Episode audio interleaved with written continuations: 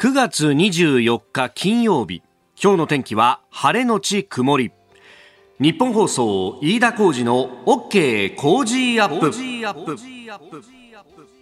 朝6時を過ぎました。おはようございます。日本放送アナウンサーの飯田浩二です。おはようございます。日本放送アナウンサーの新業一華です。日本放送飯田浩二の OK 工事アップ。この後8時まで生放送です。えー、日本放送のね、えー、外を見ますと、まあ、随分と明るくなってきて、そして、まあ、くっきりという感じでですね、まあ、今日もいい天気になりそうだなと思っていたんですけれども、はい、えー、冒頭メール一つご紹介します。こちら、袖ヶ浦の方なんですがね、えー、千葉の袖ヶ浦、えー、アクアラインバスで通う55歳、アイパパさん。今日休みで墓参りに行こうと思ったら外はすごい霧気をつけないと。ちなみに袖ヶ浦ですよといただきました。千葉県霧結構出てるみたいだね。そうですね。現在千葉と茨城栃木に濃霧注意報が出されていますね。なのであの見通し悪くなっている地域あると思いますのでお車運転される方は注意必要ですね、うん、そうだよね、はい、ちょっとね霧が出てきてっていうことになるとね。で特にまああの今日有給取ったりなんかすると4連休でっていうねえ方なんかも、えいらっしゃると思いますが、まあ、ちょうどお彼岸のね、まあ、あの、忠実を超えてというところですけれども、やっぱこの愛パパさんみたいなお墓参りに、え行こうっていう方も、まあ、ね、え多いと思います。昨日、鳥海幸太郎さんと旅行アナリストの、はい、え仕事をしましたけれども、まあ、鳥海さんと実は月曜にも仕事をしていて、えー、オンラインのね、セミナーのところで。で、ね、そこで、まあ、もうおっしゃってたんですけれども、やっぱこの4連休だとか、まあ、その前のシルバーウィークも含めて、えー、旅行のね、予約をしていなくて、ここに至るという方が多くて、で、あの、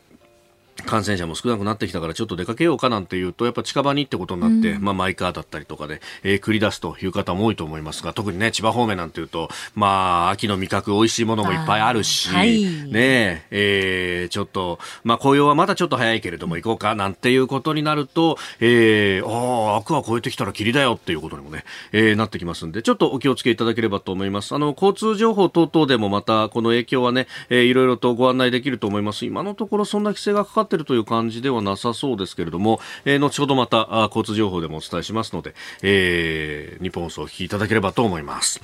で、あのー、さっきね、えー、上柳さんも、うん、長官の、あのー、チョキチョキの中で、えー、紹介してましたけれども、インドネシアに、いや、元山手線の205系が行っているという話で、はい、そうなんですよ。結構ね、あの、鉄道の車両の再就職っていうのもね、いろんなところにあって、で、あのー、あの、インドネシアに行ってる山手線っていうのもですね、えー、もともと、まあ、山手線で走っていて、その後、こう、武蔵野線とかで走った後に、えー、インドネシアにというところなんですが、あの205系は実はいろんなところに再就職してまして、まあ、この東京の近くだとですね、えー、富士急。富士急？はい。どこにいや、富士急線で普通にあの各駅停車としてあ、そうなんですか。活躍をしてるんですよ。あの、型番はですね、6000系っていうふうに名前を変えて、で、色もちょっとあの、スカイブルーな感じのね、カラフルな感じに変わってはいるんですけれども、しかしほぼ面影を残してという感じでですね、そうなんですよ。で、これあの、写真をちょっとパパッと調べるとですね、はい、うん、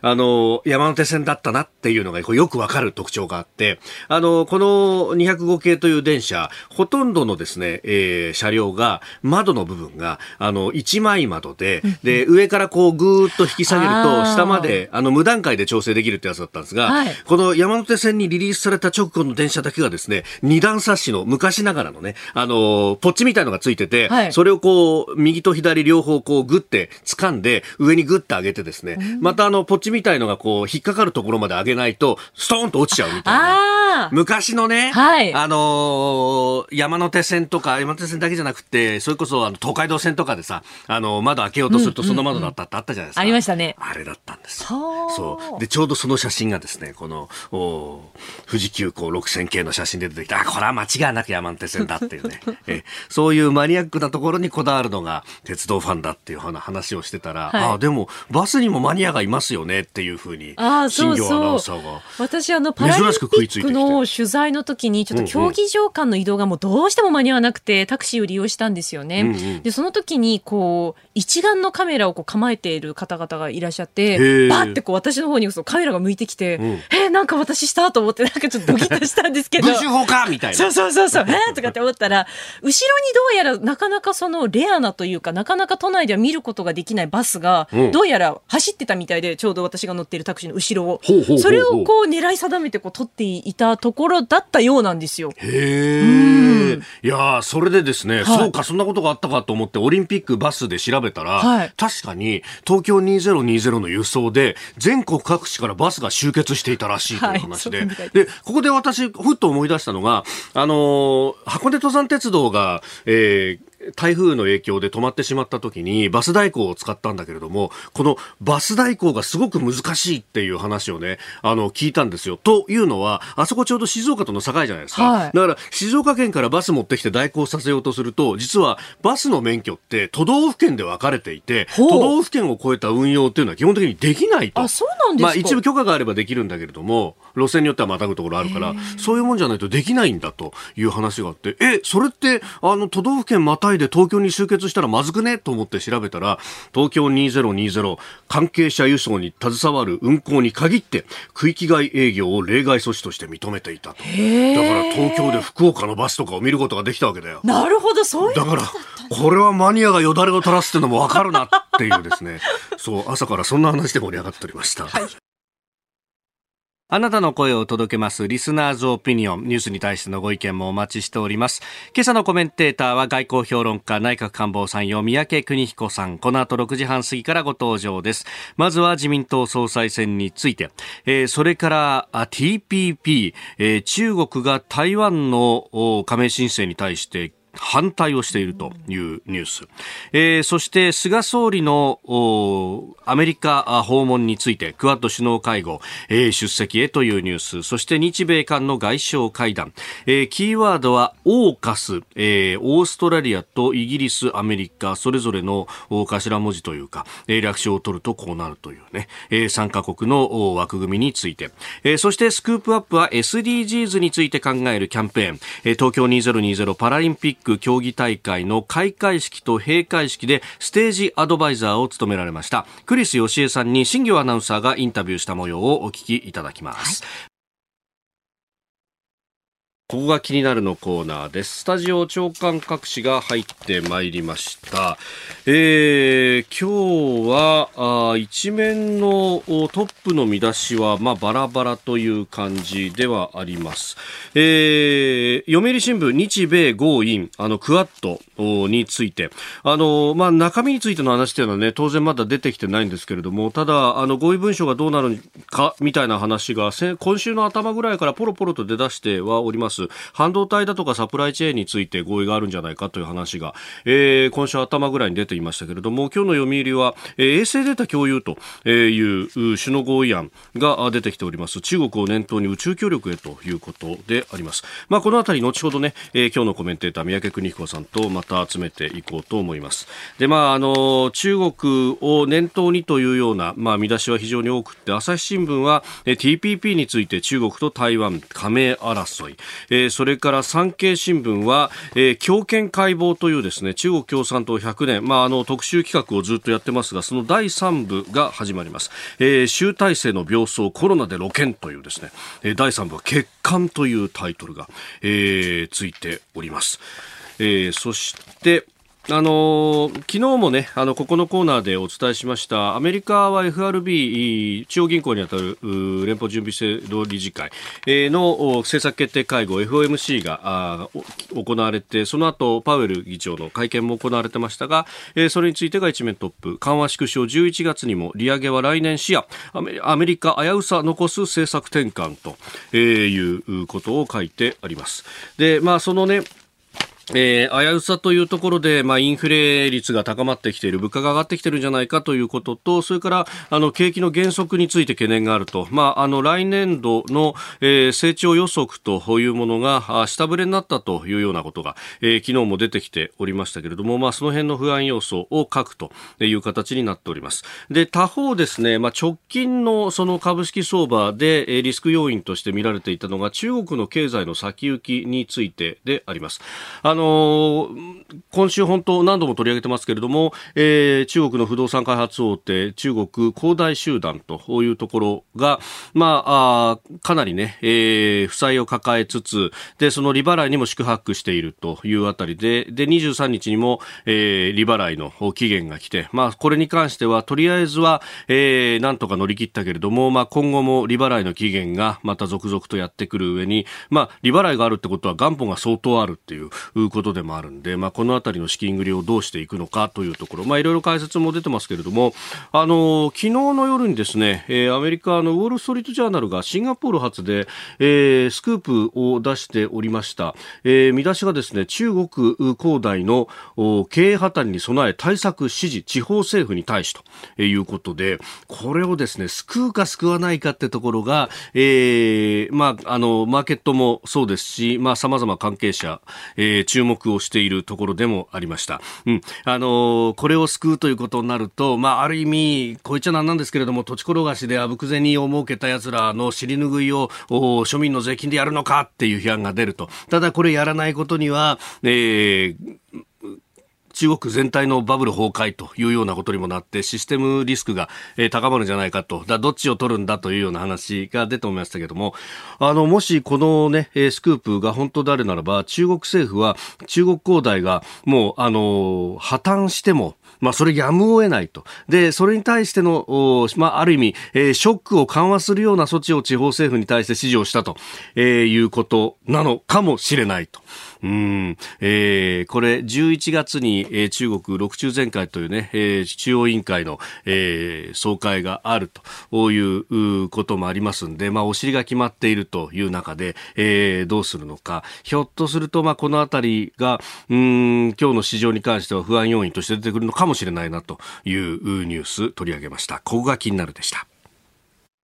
ここが気になるプラスです。この時間からコメンテーターの方々にご登場いただきます。今朝は外交評論家内閣官房参与三宅邦彦さんです。おはようございます。おはようございます。よろしくお願いします。さあ、この時間まずは自民党総裁選について、あのオンラインの、ね、討論会が開催されております、はい。はい、でさまざまなテーマで、ね、話すというところだそうですけれども、まあ、三毛さんあの、論点として挙げるとすると、どういったところなんですか、まあ、私はあの内政の専門家ではないから、そこはあの余計なことは言わない。だけど、まあ、年金ってのは他、年の関係で関心がないわけじゃない。まあ、しかし、やはり一番気になるのは、はい、私にとっては外交ですよね。ただ外交については、もちろん、はい、各候補者の方々、いろいろ考えがあって、うん、まあ、ニュアンスの違いはいろいろあると思いますけど、はい、なんだかんだ言っても外交は継続性ですよ。やはり継続してなんぼなんで、はい、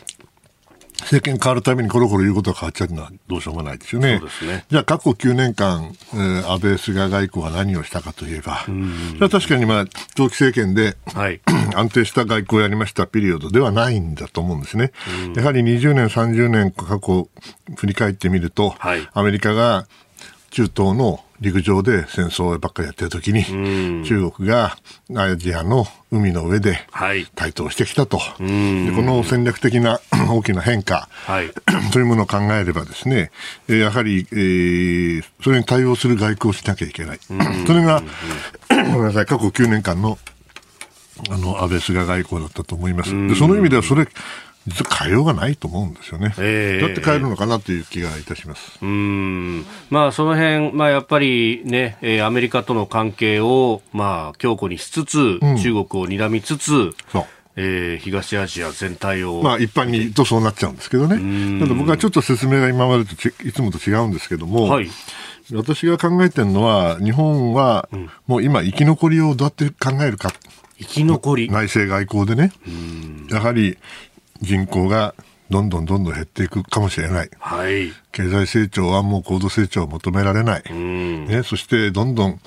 えー、社会保障の必要性が出てくる。はい。でも安全保障も大事だと。このバランスをどう取るのかって考えるわけですよね。はい。そうすると、国内でいろいろな施策があるわけで、もちろん年金もそうだし、それから若い世代への、やはり支援というのも必要だし、いろんなことがあると思いますが、外交に関する限りは生き残りですよ。これだけ大きな変化が起きているときに、はい、そして中国がこれだけ大きくなってくるときに、はい、我々一体どうやって生き残るのかということを考えればね、それはもう昔70年代のような米日中の蜜月みたいなものは、はい、それはもうないんですよ、残念ながら。となると、やはり真剣に生き残りを考えなきゃいけないし、そのに必要な安全保障上のというか、抑止力をね、持たなきゃいけない。しかし、じゃあ、これの人口がどんどんどんどん高齢化していく中でね、はい、どうやってあの社会保障費を削るわけにもいかないし、かといって防衛費は増やさなきゃいけないし、どこでこう折り合いをつけるかっていうのは、これからやはりどの大、えー、首脳もね、はい。えー、総理総裁は考えなきゃいけないことになってくると思うんで、そうなるとですね、やはりこの議論、そこいう議論を本当はしてほしいんですけどね、やっぱ国家戦略って何なのと、えー、我々はこれからどうするのと、はい、このままあのしぼんでいくんですか衰退していくんですか。私嫌ですよ。だって子供たちのこと考えたら、そうですよ、ね、孫のこと考えたら、はい、そしたらば少なくとも今の生活を維持し、しかも今と以上にやはり国際社会で尊敬され、はい、信頼される、国にならなきゃいけないと思うから、うん、そうなると、おのずからやることは決まってくるだろうなと思っています。うん、そこが、あの、私は議論としては本当は必要で、はい、ただ70年間ほとんどなかった議論ですよね。今今のように、あの、危機感を私は持たなきゃいけない時はないと思いますけど。これ、まあ、今までのね、あの、こう、なんというか、まあ、日本人の、こう、美しさだったりとか、あるいは価値観の中で、やっぱりコツコツこうやっていれば、きっと誰かが見てくれて報われるっていうと、はい、で、あの、俺たちはもういいものを作るんだと、はい、国の中で頑張るんだっていうところでこうやってきたわけですけれども、この、やっぱ国際社会の中でってことを考えると、今以上に、なんというか、アピールであったりとか、こう、構想していくみたいな力っていうのが、よりリーダーには必要になっていくわけですか、日本の国内はね、これ性善説でいいんですよ。えー、いい人たち多いからね。えー、だけど、国外はね、はい、性善説じゃやっぱりダメだと思うんだよね。私の経験だとね、まああんまりいい人と付き合わなかったからかもしれないけど、やっぱり性悪説でいかなきゃいけない部分がある。うん、性悪説でやはり最低限のことをしなきゃいけないとなると、はい、結論が決まってくるでしょうっていう話です。さあ、メールやツイッターが様々届いておりますが、こちらはですね、ミノルさんという方、平塚市59歳会社員の方ですが、えー、中国恒大集団、結構ここのところニュースになってますよね。はいはい、で、年金機構がおよそ100億円、まあ、正確には96億円余りでということですが、えー、この恒大集団に対して投資をしているというニュースがありました。もし経営破綻した場合どうなるんでしょうか。えー、自民党の総裁選でも年金問題が争点になってますが、将来の年金不安ですと、うん、うん、いただきました。そうですね。うん、まあ、だけど幸い、私は専門ではないですけども、幸い、あの割合から言ったらそんなに大きくはない買ったはずです。まあ、全体では100兆円以上ね、運用してるということですね。もちろん我々の年金の問題も心配だけど、もっと心配なのは世界経済、はい、そして中国経済ですよね。そっ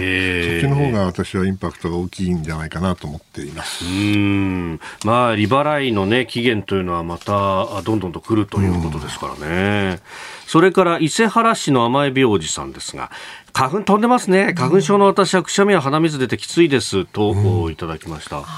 秋花粉。秋花粉ですか。僕春だけなんで。あ、いいですね。えー、おかげさんで。私ね、豚草とか秋の花粉もあるみたいで、やっぱなんか本当先週あたりからというか、今週、先週休みいただいて今週復帰したんですが、そうそうなんですよ、うん、なんかね、くしゅんくしゅん放送中にもくしゃみ連発でですね、うんうんうん、ええー、お前気が緩んでんじゃないかって怒られるんですけど、いやいいんじゃないですか。ええー、今日も、まあ、お天気がいいということですんで、花粉も飛ぶかもしれないですね。はい、気をつけない。といけない。ここで、ポッドキャスト、YouTube でお聞きのあなたにお知らせです。お聞きの配信プログラムは日本放送飯田浩司の OK コージーアップの再編集版です。AM、FM ラジオ、ラジコ、ラジコのタイムフリーではニュースだけでなくスポーツの最新情報やエンタメ情報医師が週替わりで登場健康や病気の治療法を伺う早起きドクター。さらに黒木ひとみさんの対談コーナー朝ナビなど盛りだくさんです。ぜひ AM、FM ラジオ、ラジコ、ラジコのタイムフリーでチェックしてください。あなたと一緒に作る朝のニュース番組飯田浩二の OK コージーアップ。日本放送の放送エリア外でお聞きのあなたそして海外でお聞きのあなたからの参加もお待ちしています。では7時台最初のニュースはこちらです。中国が台湾の TPP に反対。中国外務省の張立健報道官は23日の記者会見で台湾の TPP 環太平洋戦略的経済連携協定への加入申請について公的な性質を持つあらゆる協定や組織への参加に断固反対すると反発しました。台湾の蔡英文政権が認めていない一つの中国の原則を掲げ台湾への圧力を強めるとみられております。あのー、戦闘機などが台湾の防空識別圏に入ってきたりとか、ええ、まあ、いつものことですよね。えー、あのー、まあ、この問題ね、私に言わせれば、その、中国が台湾の TPP に反対って言うけど、ええ、入りもしないでね、入りもしないで、あの人の排除なんて言ってる暇ないでしょと、当事者じゃないじゃん。入ってよって話ですよね。うんうん、でね、これ、あえてあの中国の人は怒るかもしれないけど、え、あえてあの比喩で言えばね、はい、もし仮に TPP が、なんて言うんだろうな、うん、ん、なんて言うんだろう、えっ、ー、と、大学院。ああ、大学院。大学院の入学だと思ってください。はなるほど。そしたら中国は、初めは小学生だったわけ。うん、ね。やっと中学ぐらいになったんだけど、はい、なんか中学のくせにね、なんか WTO 入るとか言って、はい、なんか入っちゃって、えね。で、いや、じゃあ中学生だからいいじゃねえかと。うん。ね。あの、開けた履かせて。ルール変えてよと。ね、うん、それだけど全然、あの努力しないで。はい。で、一応 WTO のメンバーになってるわけ。ええー、ね。これで台湾はね、私に言わせればもう大学卒業してるぐらいですよ。うん。ですから、ちょっと頑張ればね。はい。まあ、議論すればあの入れちゃうかもしれない、はい、そのくらい違うわけですよ。ですから、中国はね、まずね、あのそんなこと、人のことごちゃごちゃ言う前に、まず入りなさいと、入るためには勉強しなさいと、宿題やりなさいと、いっぱいあるでしょ、宿題が。はい、その宿題をね、やってから、そもそも TPP っていうのは中国に、はい。宿題をやらせるというか、もしくは、なんていうんだろうな、えー、改革をさせるための、あの、いろいろな仕掛けが入っている合意ですから、単なる貿易協定ではないですから。うん、関税云々の話だけじゃないわけですよね。えー、国有企業の改革も含めてね、はい、いろいろなあの仕掛けがあるわけですよ。うんうんうん、だから、あの、朝日新聞にはね、TPP 加盟争いっていうけどね、はい、これ別に映画館にあの入るわけじゃないんでね。あのお金お金出せば、お金出せば、早めがしたからお金出せば入れるもんじゃないんですよ。ちゃんとお勉強してから入ってちょうだいって、こういう話ですよね。まあ中国はどうするかというと、これね、はい、まあ入れないの分かってると思うんですが、やはり、あの、日本とかアメリカ、アメリカ入ってないわけですからね。そうですね。こちょうどいい分断の、まあいいチャンスだということで腹をくくったんだと思うんですね。おそらく交渉してもなかなか入れないと思います。えー、だけども、その、そういう動きを出せばね、台湾は当然、まあ前から入れる実力があるわけですから、えー、入りたいと。入りたいともね、入りたいということを言って、それでまあこうやって入りもしないのに排除しようということになるわけですけどね。私はあの、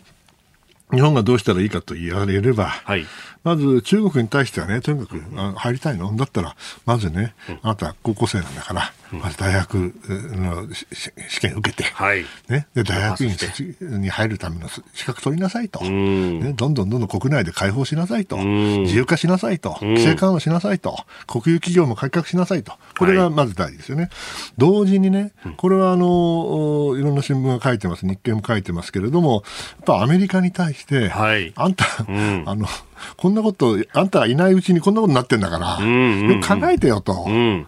もともと、あの、こういうこと、こういう目的で考えてやったんじゃないですかと。早く帰ってきなさい。まあ、だけど、TPP って名前だともうアメリカの今の国内じゃ無理だから、あそう、うん、ちょっと難しいんですけども、やはりアメリカに対してちゃんと帰ってこいよと。はい。というわけで、中国には改革を求めつつ、アメリカには復帰を求めるということだろうなと思っています。あの茂木外務大臣がブリンケン国務長官に対してね、はい、復帰を促したっていうような報告が昨日ありました、それはあの正しいんですけどね、まあ、なかなかアメリカは今はイエスとは言えないでしょうね。国内問題で、とてもじゃないけど、そういう状況ではないと思います。それをまあ中国はつこうとしているわけですから、えーえーえー、よくよく考えて行動しなければいけません。あの貿易というと WTO にその加盟をするとき、うん、中国がと、あれ確か台湾と同時加盟みたいな形でしたよね。そうでしたね。で、あの、忘れちゃいけないのは、中国はね、はい、中国が一つだからおっしゃるけども、うんうん、貿易経済の世界では、関税区域、区域というものが一つの加盟の条件になっていますから、加盟の要件になってますから、WTO でもと入れるわけですよ。だから香港は別で入ったりとかしてますもんね。香港は私は WTO で交渉したことありますよ。うん、あの HIJ だから近いから、えええ、よく仲良くしてましたけど。ですから別に国がなきゃいけないってことはないんです。ないんですよ、うんうん、ですから全く分かと違いだと私は思うんだけど、うん、まあ、それも政治化しようとしているプロパガンダの一環だろうなとは思いますね。なるほどね。おはようニュースネットワーク。えではこの時間取り上げる最初のニュースこちらです菅総理大臣が最後の外遊クアッド首脳会合出席へ。菅総理大臣は日本、アメリカ、オーストラリア、インドの4カ国の枠組みクアッドの初の対面形式の首脳会合に出席するためアメリカ・ワシントンに向け昨日出発しました。先ほど現地アンドル空軍基地に到着したと報道が入ってきております。首脳会合ではワクチンなどの新型コロナウイルス対策気候変動先端技術などの分野で協力を確認し共同文書を発表する方向で調整しています。対面形式での開催は今回初めて、えー、政府関係者によると海洋進出を強める中国を念頭にこの4カ国の連携の重要性を首脳レベルで確認し首脳会合の定例化を目指したいとのことです。ということで、対面でってそういえば初めてなんですね。3月にやった時はリモートだったですよね。で、その時に、まあ初めて首脳のクアッド日米豪印。ですよね、はい、これが行われて、まあ、その実は後に、えー、日米の2プラス2っていうのがあって、あ外務、えー、それから4月に日米首脳会談があって、はい、それから6月にサミット G7 があって、ずっと一貫してるんですよね。はい、そして8月末に今度はアフガニスタンからアメリカが撤退をして、そして本格的にあのテロとの戦いから、はい、えー、中国とは言えないから、うんうんうん、中国と言わないから、改革庫、インド太平洋、改革庫と。はいこういう形で、えー、政策をシフトしてきたわけですよね。ですからその意味では、クワッドが今行われるっていうのは、まあ、極めて当たり前のことであって、これおそらく今年の前半からずっと考えてきたことだと思うんですね。あの、日本のなんか一部の人たちは、はい、この訪米は卒業旅行だって。これね、もう僕大嫌いなんだけど、申し訳ないけど、うん、あの、政局絡みで物事、外交を払うのはもうやめてほしいと私は思います。あの、卒業になったかもしれんけど、はい、問題は卒業旅行じゃないんです。問題は、このアメリカの政策というものが変わっていって、そしてそれがかなり本格化していく過程が、はい、今動いていて、この後、まあ議論しますけども、あの、オーカスってありましたよね。オーストラリアとアメリカとイギリスですよね。はい、これは全部連動しているというふうに考えなきゃいけないんだと思います。でその意味では、あの、まあ、ようやく、はい、この9月末しかないんですよ。やろうと思った。ら、ね、今年の3月にこの年内にやるって言ったけど、はい、に残ってるけど、えー、やるったって12月末にやるわけはないんだから、やるとしたらやっぱり国連総会にある9月の下旬と。いうのは、これ相場ですよね。これはたまたまそうなったということなんで、卒業旅行でもなんで、まあ、たまたま日本から見ればそう見えるかもしれないけど、はい、あのもっとあの重要性は大きいだろうなと思ってます。しかし、そうやってちょっと振り返って考えてみると、もう段階を踏んでというか、アメリカはその意思というのを何度も示してきてると。そうそういえば、この間の国連総会のバイデン氏の演説も、はい、戦争の時代が終わっってインド太平洋にシフトって明快に言ってますもんね、はい、そうなんですよ。まあ分かりやすい人たちなんですよね。分かりやすい人たち。あそういい意味でも悪い意味でも、はい、いっぺんに二つも三つもできないから。同時進行っていうのはなかなか難しいですなかなか難しいし、それはあの、お政策、各国とも同じですよね。中国だってもアメリカとの対立をどういうふうにするか。はいそしてロシアだったらば NATO 方面で経済制裁をどうやって解除させれるかと、はい、やっぱりあの政策のプライオリティっていうのは必ずあって、ええ、その最優先事項に基づいて物事を考えていかざるを得ないし、でそれであの動いているわけですから、アメリカの場合も全くそれと同じで、はい、結局の、バイデン政権になって新たに物事が変わったかというよりは、トランプ政権の前から動き始めていた中国に対する懸念、もしくは中国との競争を重視する考え方が、まあ、徐々に徐々に表に出てきて、そしてそれが8月末のアフガニスタン、えー、米軍撤退を契機により表面化してきたと。その中で開かれるクアッドであるというふうに理解すればいいと思ってます、はい、あの今日読売新聞は一面トップで、はい、このクアッドでじゃあどんなことが合意されて文書に出てくるか、はい、衛星データ共有っていう一面トップ、うん、そうですね、かなり安全保障でも踏み込んだところに、あのもともと安全保障が主だったと私は思いますけれども、もちろん説明としてはそれは安全保障軍事だけの問題ではないと。うんそして、えー、もちろんオープンなものであってと、はい、いうのがああのインド太平洋の考え方ですよね。えー、だけども、このクアッドになってくると、やはり具体的なあの協力の中には当然軍事面も含めた、そうするとやっぱり衛星のデータ、それから、まあ、サイバー、等々ですね、えー、この辺はあの、もちろん気候変動もあるだろうと思いますけれども、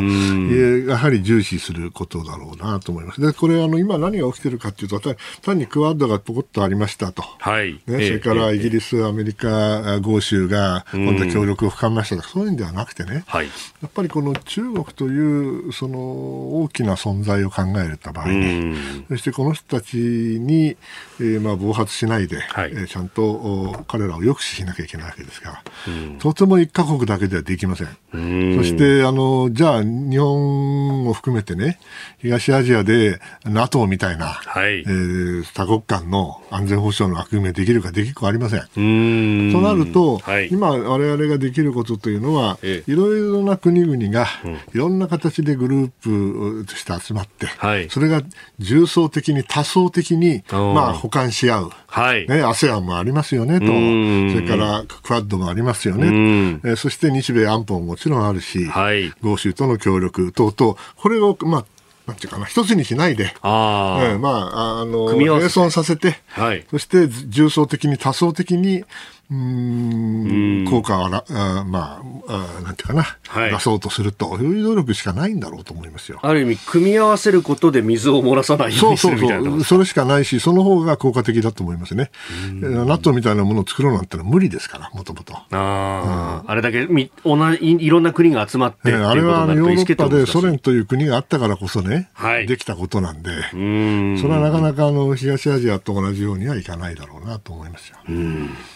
さあそして、はい、えー、東アジアの外交に関するニュース2つ目ですが、えー、日米韓の外相会談が昨日、はい、訪問先のニューヨークで、はい、えー、行われました。アメリカブリンケン国務長官そして韓国はチョン・ウィヨン外相。日本からは茂木外務大臣、はい、北朝鮮の非核化へ連携を確認という見出しが立っております。よかったですね。よかったですね。でだけどね、まあ、あのよく言えばよかったんですが、まあ、今のような状況で日米韓で集まって合意できることったら北朝鮮しかないわけですよね。いい意味でも悪い意味でもね。はい。本当はアメリカからすれば日韓にもう少し仲良くなってもらいたいという気持ちはあると思います。えーはい、ただそれあの昔もそもそも彼ら努力して2015年でしたかあの合意をイヤフの合意日韓合意作りましたよね。はい、でもあれが保護にされちゃってるわけだから。あれでもう最終的に解決だよと。そう。アメリカも相当あの汗かいたはずなんですよ。ええええ、それをね、うん、あのひっくり返した他の国があるわけだ。はい、ね、となると、はい、なかなかそのおそれを元に戻すことはアメリカだってもちろんできません。んかといって、じゃあ日韓がこのままでいいかってアメリカはそう思っていません。ん両方とも重要な同盟国ですからね。はい、ですから、まあこういう形であの最小限の合意できる、うんえー、会合を開いて、はい、そして連携をちゃんと誇示すると。しかし、じゃあ、あの、日韓どうしてくださいますかっていうのは、うん、なかなかアメリカが言われたからって、あそうですかっていう時代じゃないですからね。韓国はもうこれから大統領選挙があってですよ。どう考えたって、ね、あの、アメリカに言われようが何しようが、はい、もうそれどころじゃないし、日本は日本でも何年か前にもう腹くくったですよね。そうですね。はい。ですから、あの、あのくりは別に、あの、えー、思いつきでやってるわけじゃなくて、そうあくまでも、あの、努力をした結果、やはりダメだったというところで、ああいうふうな形になってくるんであれば、やはり、えー、えー、当分はこのまま状況が、えー、様子見になりますよね。あんまり韓国の大統領選挙がどのくらい、どういうふうになるか次第だと私は思います。うん。まあ、向こうも日本に譲歩するなんてことになると、まあ、それはもう大変なことですよね。うん、持たないでしょうね。こっちだって、まあ、インセンティブはないですよね。ううん、ないんです。まあ、これで、これこれでいいんだと私は言うつもりはないけれども、うんうん、これなんとかしなきゃいけないと思うけれども、えー、やはり今の状況はもう、晩作尽きた部分があって、やはりここは人を変えないとね、人を変えないと、えー、人を変え、状況を変え、場面を変えないとなかなかうまくいかないだろうな、うん、その意味でやはり日本の新政権もそうなると思いますけれども、うん、韓国の大統領選挙っていうのがおそらく一つのきっかけになってほしいなというふうには思ってます。うん。えー、この時間三宅邦彦さんとお送りいたしました。日本総動機の方この後も三宅さんにお付き合いいただきます。おはようニュースネットワークでした続いて教えてニュースキーワードです。オーカス。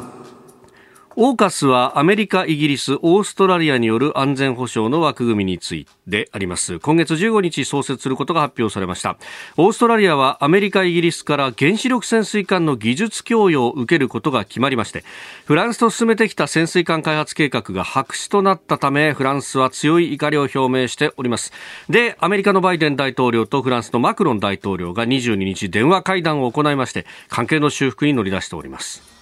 一時は大使引き上げたりとかね。まあ、この AUKUS じゃありませんよ、オーカスね。オークスじゃない、ね、はい、オーカスはオーストラリアのオーでしょ、それから UK、はい、イギリスは UK、United Kingdom ですね、はい、A があって、UK があって、US があって、それをオークスと呼ぶと。僕じゃない、オーカスよ。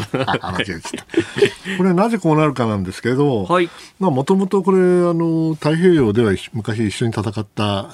同盟国ですよね。はい。そして、このオーカスのですね、あの文書共同声明みたいなの出てるんですけど、それ読んでみるとね、はい、オーストラリアも含めてこれ海洋国家だって言ってるんですよ。おで海洋これは正しいんで、はい、日本も実は海洋国家なんですが、その海洋国家の中でそのイギリスも、まあ、昔は太平洋にいたわけだけども、はい、今中国の海軍がこれだけ強くなってきたときに、何が一番大事かというと、潜水艦なんですよ。潜水艦、しかも攻撃型の潜水艦。はい、あの、ミサイルぶっ放す方じゃない弾道ミサイルぶっ放すのは核ミサイルじゃなくてね、はい、中国の艦船なり、もしくは中国の潜水艦に対して攻撃できる能力を持つ潜水艦。のなるわけです。これが大事になる。これが必要になってきた海軍、つまりオーストラリアの海軍を強化しなきゃいけないということが前面にあった。そして最初はね、日本の潜水艦の話もありましたよね。そうですよ。日仏で争ってましたね。そう争ってました。うん、それでまあ日本が、まあ、それは、いろんな経験の不足もあったんでしょう。それが消えて、うん、で、フランスになったんだけど、はい、よく考えてみたら、本当大丈夫かいなと。えー、ね、えー、だってディーゼルでしょ、うん、ディーゼルっていうことは、ね、少し経ったら、少し経ったらもう随分長くなりましたけども、はい、やっぱ上あの海の上上がって、と呼吸しなきゃいけないわけですよ。うんうんうん、だけど原子力潜水艦はそれはしなくていいという意味では、運用の観点から言うと圧倒的に有利になる。はい、中国からすれば相当な脅威になるということですね。それを、まあ、えー、ね、はしご外しちゃったんですね。えー、先ほど申し上げた通り、アメリカはいっぺんに一つのことしかできなくなっちゃったから。なるほど、ね、だからもう、オーストラリアにもう、しょうがない、もう、これはもう、核の、核のじゃないや、原子力の、はい。えー、源泉を出すんだと技術をと、これ、妻の子の技術ですよ。ええ。それを出すとなると、はい、もう周りが見えなくなっちゃうのね。そうすると、まあ、フランスとやってたの、あ、ごめんね。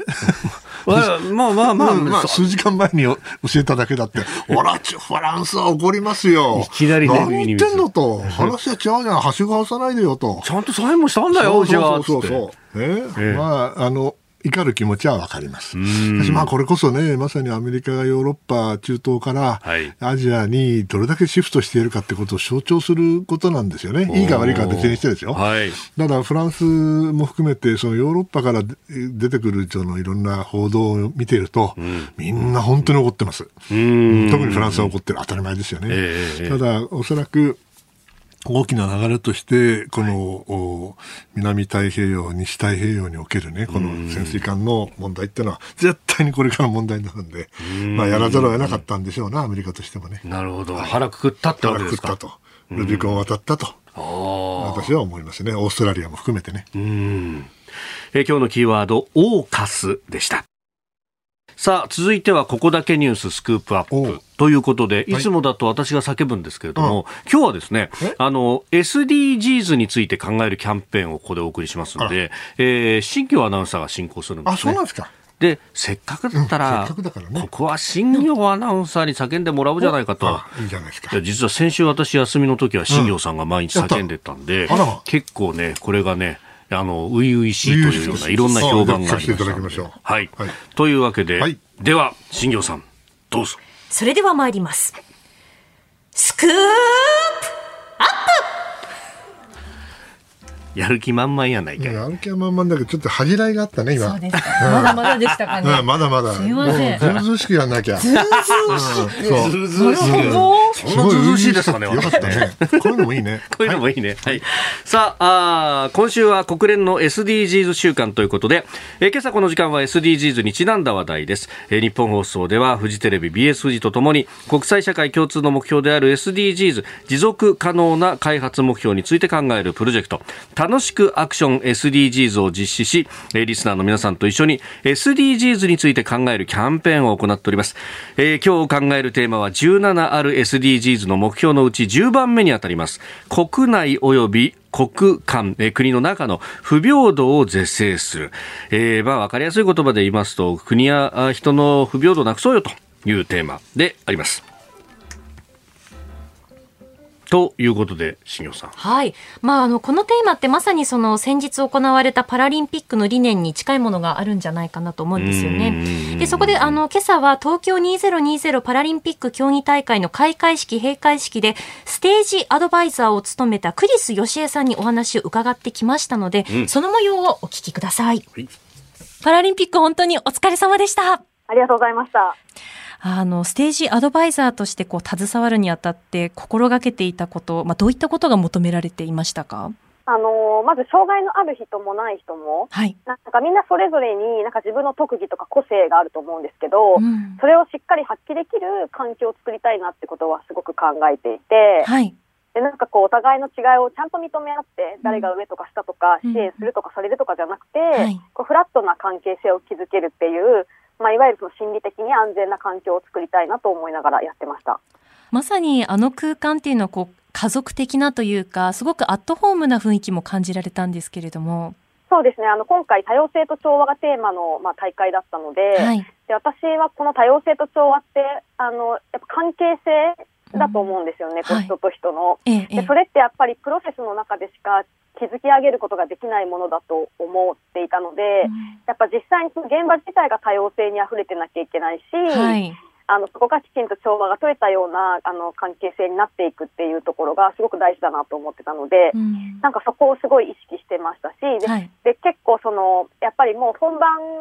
直前のドレスリハーサルとか競技場に入ってからっていうのは、はい、やっぱりこう半年近くかけてみんなが築き上げてきた関係性っていうのがすごくもう見ててわかるような状況で、はい、もう早くもうテレビを通して皆さんに見せたいなっていう気持ちでいっぱいでしたね。例えばそのあの開会式見ているとあの和合さんがこう車椅子に乗っている時にさりげなくこうサポートする方とか一緒にこうパフォーマンスする、えー、方々の姿もありましたけれども障害のある方と一緒にこうパフォーマンスをしていく上での工夫というのはどういったことがありましたか？あのまあ、スローレーベルの方でアカンパニストやアクセスコーディネーターっていうスペシャリストを、まあ、この大会に向けて生み出してきてい。まして、はいええ、でそのアクセスコーディネーターとアカンパニストっていうのがまさにフラットな関係を性を築けるような、うん、心理的な安全な環境、はい、そして身体的にも安全な環境っていうのを作り出すスペシャリストだと思うんですね。はい、であのアクセスコーディネーターは外から見守っていて例えば中には体温調整ができない人とかがいて、うん、でちょっと体温が上がりすぎてるなって思ったらアイスのを持って行って冷やすとか、はい、そういう外からあの気を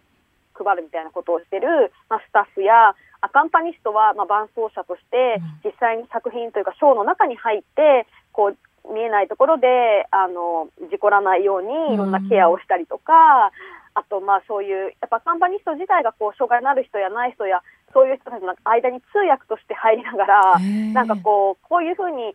聞いたらいいんだよこういうふうに伝えたらいいんだよっていうことをなんかこう実践してくれる。ってそれを見ながらこうお互い学んでくれるってそのなんかこう関係性の築き方を、あのどんどんどんどんこう広めてくれる存在だったと思うので、はい、なんかそういう存在も大きかったかなと思います。あの改めてその障害のあるなしに関わらず一緒にこう一つのこう舞台を作り上げていくその可能性ってどういうところに感じていますか？やっぱり実際にやってみなきゃわからないっていうことがすごく大きいと思うんですね。こういう、まあ、共生社会とか、ダイバーシティとか、はいまあ、あの、そういうレクチャーを聞く機会とか、人に教わる機会とか、まあ、最近増えてると思うんですけど、はい、やっぱ見たり聞いたりするだけだと、やっぱり限界があって、実際に体験することってすごく大きいと思うんですね。ええ、で、今回スタッフが、まあ、パラリンピックの開会式だけで1200人でキャストが多分600人、700人っていると思うので、はい、それだけの数の日,、まあ、日本に住んでる人たちがその経験、成功体験というかものを経験できたことってすごく大きいと思っていて。まあ、その人たちがなんかそこで感じたものっていうのを必ずこうどんどんあの自分の世界で広げていってくれるだろうなっていうふうには思いますね。例えば具体的にこう今予定していることってありますか、クリスさんが。えっと、今、あの、私たちは、あの、2019年からソーシャルサーカスっていうサーカスの、はい、あの、エクササイズを使って、こう、どんどんどんどん、こう、人を変えていく、人の関係性を変えていくっていうプログラムを作ってるので、はい、まあ、それをじあの、いろんな場所で、あの、いろんな人を対象にやっていくっていうこともそうですし、まあ、そこで生み出していった人たちをどんどんエンターテインメント世界につないでいくことだったりとかっていうことをしたいなというふうに思ってます。はいこの開会式をきっかけにすごくこう興味を持っている方もいらっしゃると思いますから、その輪がこうどんどん広がっていくといいですよね。そうですね。あの、終わらないでほしいとかな、一瞬の熱で冷めないでほしいっていうか。うん、はい。もうここからがある種ですからもうスタートですもんね。そうなんです。やっとスタート地点に立てたっていう状況だと思うので、はい、ここからだっていう意識をみんなで持っていきたいなと思います。ではあの番組をお聞きの方にこう伝えたいメッセージがありましたらいただけますでしょうか？ぜひパラリンピックの開会式見逃してしまったっていう方も結構いらっしゃって、あのまだあの見逃し配信みたいなのを NHK さんの方でネットでやられてるので、ぜひまだ見てない方は見ていただきたいなって思いますし、あ見てなんかこんなことできるんだっていうふうにあの感じていただけたら、ぜひそれをあの皆さんの日常の中に置き換えて、本当にあの We Have Wings っていうテーマ通りで、本当に一人一人障害があるとかないとか関係なく皆さんに必ず、あの、個性や魅力っていうのがあるはずなので、それをぜひ、あの、活用して、あの、大きく羽ばたいて社会をあの、みんなでいい方向に変えていけるようになるといいなと思いますので、皆さん一緒に頑張りましょうっていうことを言いたいです。はい。ということで、インタビューをお聞きいただきましたけれども、We Have Wings、はい、開会式ではパラエアポートを舞台にこう飛ぶことを諦めている片翼の片方の翼の小さな飛行機がこう主人公でしたけれども、はい、こう、一つの物語がどんどん紡がれていく様子に本当にドキドキしましたよね。ね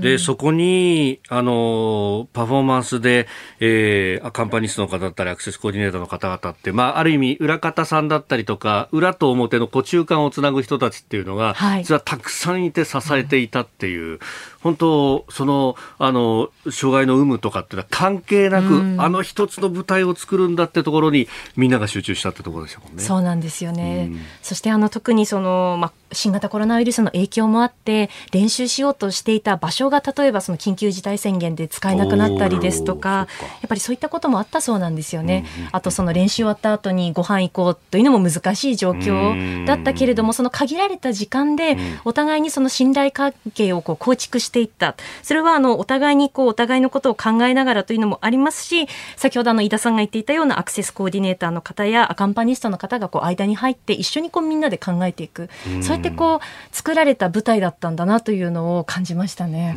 宮さんいかがですか？いや僕たまたま海外出張だったんで見逃したので、あちょうどいいやと思ってこれあの見れるわけでしょもう一回。そうですね。見逃し配信でぜひ見たいと思います。あとねやはりあのこれ言い方非常に難しいんだけども、まさに彼女の言葉で障害のあるなしに関わらずって言葉が一番大事なポイントで我々は障害のある人を障害のあるという前提で見て話す限りにおいては、それじゃダメなんですよね、やはりあるなしに関わらずというのを実践するのがいかに難しいか私感じてるので、ぜひもう一回あの見逃し配信で、えー、見てあの心を新たにしたいと思ってます。はいまあ、SDGs の取り組みについてっていうね、まあ、日本層でもいろいろな形でやっております。明日の午後1時から特別番組一緒にアクション SDGs できることから始めませんか、えー、パーソナリティ肌美智子さん、そしてアシスタントが新業アナウンサー。はい。えー、ゲストミーシャさん、小泉環境大臣など様々な方々登場というところなんですが、あの昨日のね、えー、コメンテーターを務めてくださった相良義行さん、はい、あの SDGs をまさに国連で採択するときに国連職員で働いていらっしゃったという話をされていてもともとの概念として誰も取り残さないというところがあったと、うん、でそれって結局一人一人のあの存立ってものを尊重する、人の安全保障の部分。でも宮さん人の安全保障っていう言葉ってもともとがあの尾形貞子さんの概念だというところを考えると、SDGs ってものは実はオリジナル日本の部分、ルーツってものもあったりとか、ね、近江商人の三方よし、客よし、店よし、世間よし、世間のところまで考えていくって、なんか、これって日本人普通にやってたことだったりするんじゃないかなとも思いますね。ということですな確かにそうだね。ね、うん、なんか、舶来のものとか、構えるってとこじゃなくて、うん、我々、心、胸に手を当てたらいろんなことできるんじゃないですかね。やっぱりそういう時代になったんですな。日本はまだまだ、あの、やることありますね。ね世界に誇れることありますよ。うん、小和田さんは、アフガニスタンの復興だって尽力された方ですもんね。ねえ。これも続かなきゃいかんね。うん。えー、SDGs について考えるキャンペーン、今日のスクープアップでした。今朝もポッドキャスト YouTube でご愛聴いただきましてありがとうございました。飯田浩司の OK! Cozy up! 東京有楽町ニッポン放送で月曜日から金曜日朝6時から8時まで生放送でお送りしています。番組ホームページでは登場いただくコメンテーターのラインナップや放送内容の原稿化された記事など情報盛りだくさんです。また公式ツイッターでも最新情報を配信中。さらにインスタグラムではスタジオで撮影した写真などもアップしています。ぜひチェックしてください。そしてもう一つ飯田浩二アナウンサーの「夕刊富士」で毎週火曜日に連載中の飯田浩二のそこまで言うかこちらもぜひご覧になってみてください。